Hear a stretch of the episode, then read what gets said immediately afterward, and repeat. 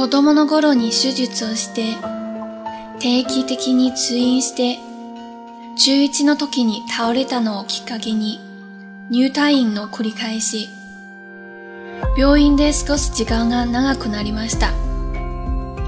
ほとんど学校に行けなかったな。あまり自分の体が良くないのは分かってました。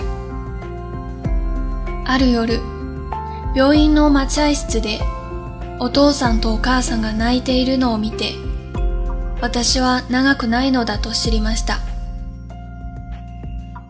その時です。私は走り出したのです。後悔を天国に持ち込まないため、好き勝手やったりしました。怖がったコンタクトレンズ、体重を気にしてできなかったケーキホール食い、偉そうに指図する譜面も私らしく弾いてあげた。そして、一つだけ嘘をつきました。宮園香織が渡り良太くんを好きという嘘をつきました。その嘘は私の前に有馬康生くん、君を連れてきてくれました。